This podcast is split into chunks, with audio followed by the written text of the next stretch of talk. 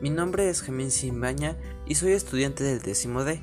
Y hoy voy a presentar mi podcast sobre las mujeres en la historia del Ecuador. Gracias.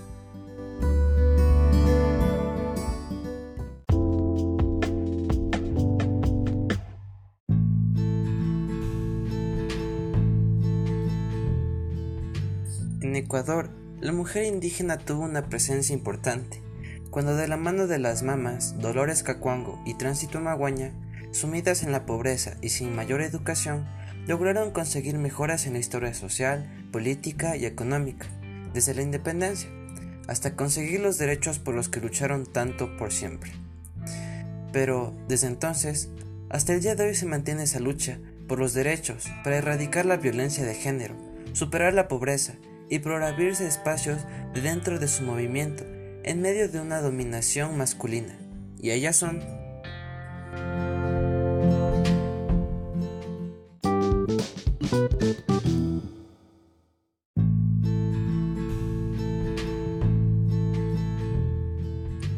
Dolores Cacuango.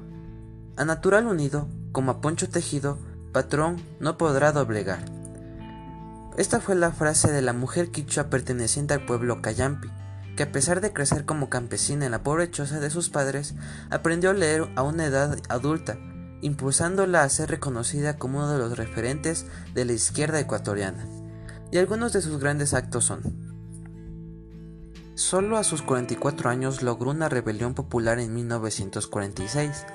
Participó en los levantamientos indígenas de 1930 pidiendo sus derechos, y pese a la opresión terminó triunfando.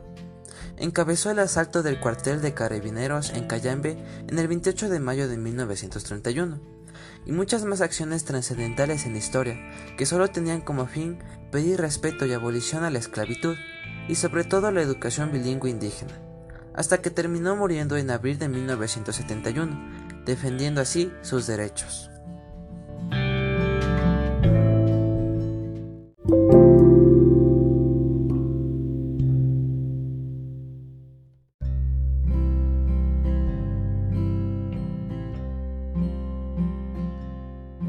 Tránsito a Maguaña. Yo me he envejecido en esta lucha, y ahora lo menos he de morir comunista. Fue una mujer líder y activista indígena ecuatoriana, logrando que al igual que Dolores Cacuango, fue destacada en el movimiento indígena, y en 1962 representó a los indígenas del Ecuador en la Unión Soviética y en Cuba. Lamentablemente, murió el 10 de mayo del 2009, a los 99 años, en la misma comunidad en la que nació, muriendo fiel a sus principios y defendiendo los derechos indígenas del Ecuador.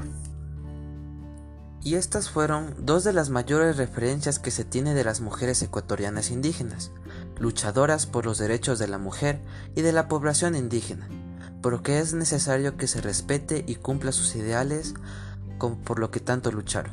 Muchas gracias.